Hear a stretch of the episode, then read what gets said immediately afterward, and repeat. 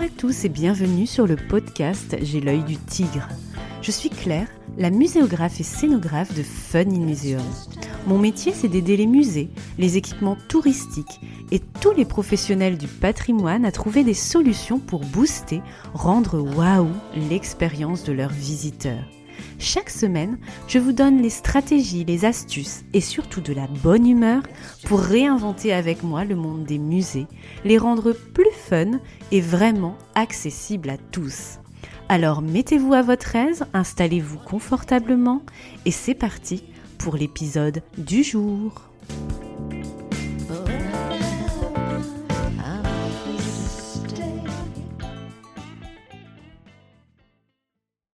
Bonjour, je suis ravie de reprendre le podcast J'ai l'œil du tigre après mon congé maternité et de vous retrouver ici avec une programmation passionnante.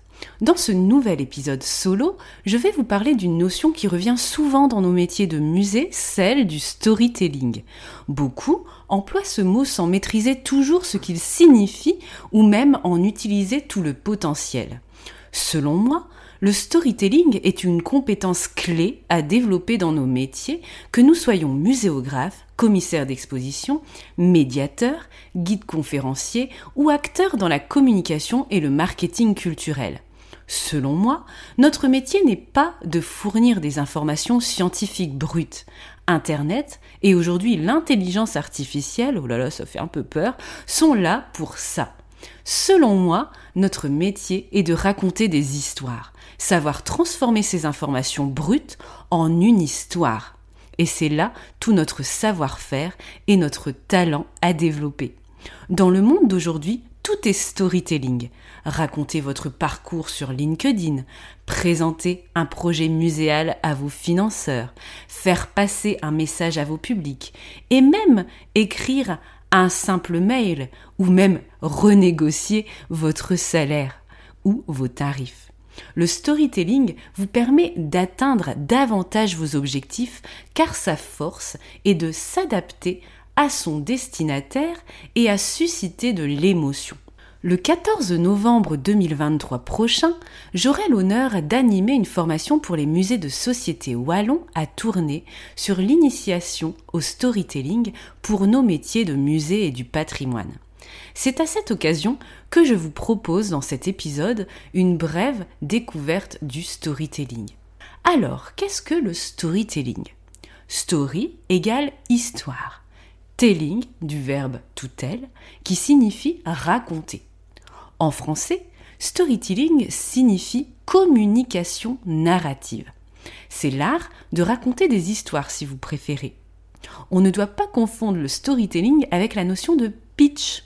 Le pitch consiste à se présenter ou à présenter un concept, un produit en deux minutes top chrono maximum, votre institution par exemple. 20 secondes pour accrocher, puis 2 minutes pour détailler. Bien sûr, dans le pitch, il y a du storytelling, mais ces deux mots ne signifient pas la même chose. Comme pour créer une exposition ou une médiation qui a du sens, c'est la cible, le destinataire qui oriente le storytelling.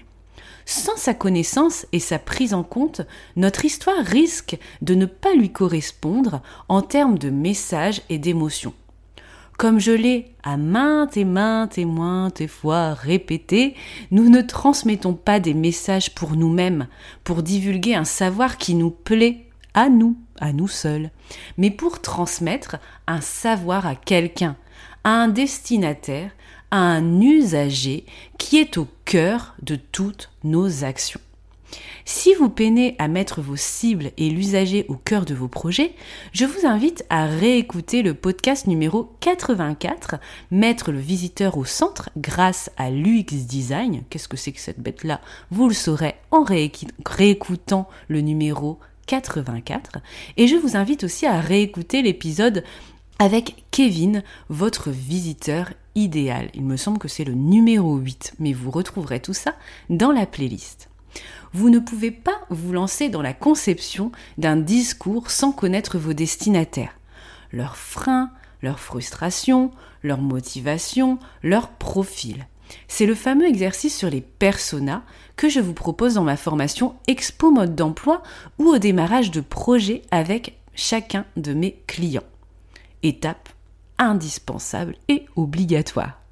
Bien connaître vos cibles vous permettra de mieux imaginer le récit qui répondra aux besoins de votre cible, de vous adapter au code culturel du destinataire, avec son vocabulaire, ce qu'il aime, etc., ce qui lui parle, et de soigner le contexte, les personnages, les lieux, etc., pour que l'individu puisse s'identifier. L'objectif du storytelling et de nos métiers est de provoquer de la motivation, des émotions, de l'inspiration et rendre nos visiteurs et nos interlocuteurs de manière générale plus fidèles et surtout intéressés. Tout l'enjeu du storytelling est de proposer une histoire qui s'adresse à la fois au collectif, à l'universalité et qui parle à chacun d'un point de vue individuel vos interlocuteurs doivent se dire oh, ça, ça pourrait être moi. Oh, je m'y vois, je me projette, je, je me sens concerné, ça m'intéresse. Alors, vous commencez à voir le potentiel du storytelling au musée, dans les expositions et même dans la vie en général. Eh bien, le storytelling permet aussi de lutter contre l'infobésité. L'infobésité est un mot inventé par David Schenk en 1996 pour signifier la surcharge d'informations. Vous voyez un peu votre feed Instagram ou tout ce que vous consommez comme contenu par jour. Le storytelling permet de sortir du lot en combattant la lassitude des cibles. Dans une exposition et dans un parcours de musée, eh bien c'est la même chose. On va devoir retenir l'attention et sortir du lot par du storytelling notamment.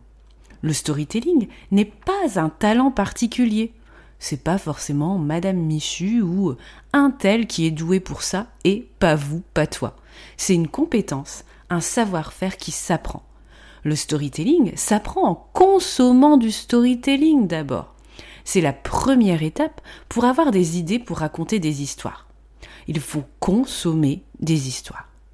Par exemple, il me paraît difficile d'inventer un musée sur les zombies sans jamais avoir consommé de séries sur les zombies, ou même des dessins animés, des livres, des romans de toutes sortes, si notre cible est le grand public et les familles, et notamment les ados très friands de ce thème. Sinon, vous risquez de faire une exposition pour vous et non pour le public que vous visez. Sans cette consommation, votre storytelling sera caduque. Pire, il sera inexistant. Vous ferez l'erreur de transmettre juste des informations neutres et sans âme, comme si on lisait des choses très neutres sur Internet. Votre public ne se sentira pas concerné. Il n'adhérera pas à ce que vous lui proposez. Il passera sans doute à côté de ce que vous avez produit pour lui. C'est aussi valable pour un dépliant, une visite guidée, un film promotionnel et même un mail pour demander un service à quelqu'un. Le storytelling suit aussi les règles de la narration. Vous savez, une situation de départ, un événement déclencheur avec un problème à résoudre par un ou des héros, voire une victime. Des péripéties, des métaphores, une chute, une morale, le passage d'un point A et d'un point B. Toutes les étapes qui font que l'histoire nous parle et est réussi. On parle de storyboard, de scénario, de synopsis. Ça ne vous rappelle pas le vocabulaire d'une exposition ou d'une expérience muséale? Si vous n'avez pas la chance de faire partie des participants à la formation du 14 novembre à Tournai et que le storytelling vous intéresse, je vous invite à télécharger mon catalogue de formation sur mon site web www en consultant la page formation dans la barre du menu.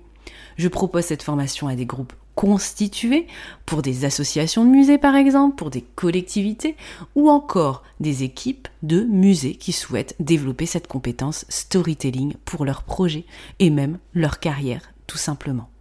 Grâce à cette formation, vous maîtriserez les fondamentaux du storytelling, vous saurez créer un scénario et un storyboard d'histoire et vous saurez raconter un projet ou valoriser votre propre personne aussi via une histoire crédible, séduisante et unique et aussi adaptée à une cible. Voilà, je le répète parce que c'est important. Et voilà, ce nouvel épisode de J'ai l'œil du tigre touche à sa fin. J'espère qu'il vous a plu.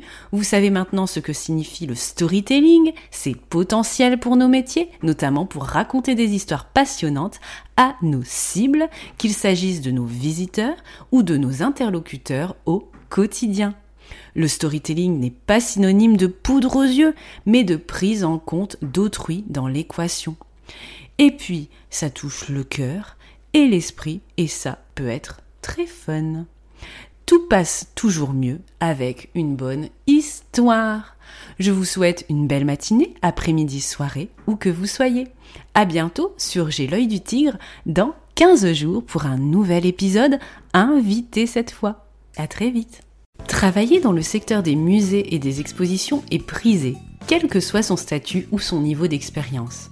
Vous êtes nombreux à me demander régulièrement des conseils pour booster votre carrière, retrouver du bien-être et même monétiser votre talent. Vous savez, travailler à votre juste valeur.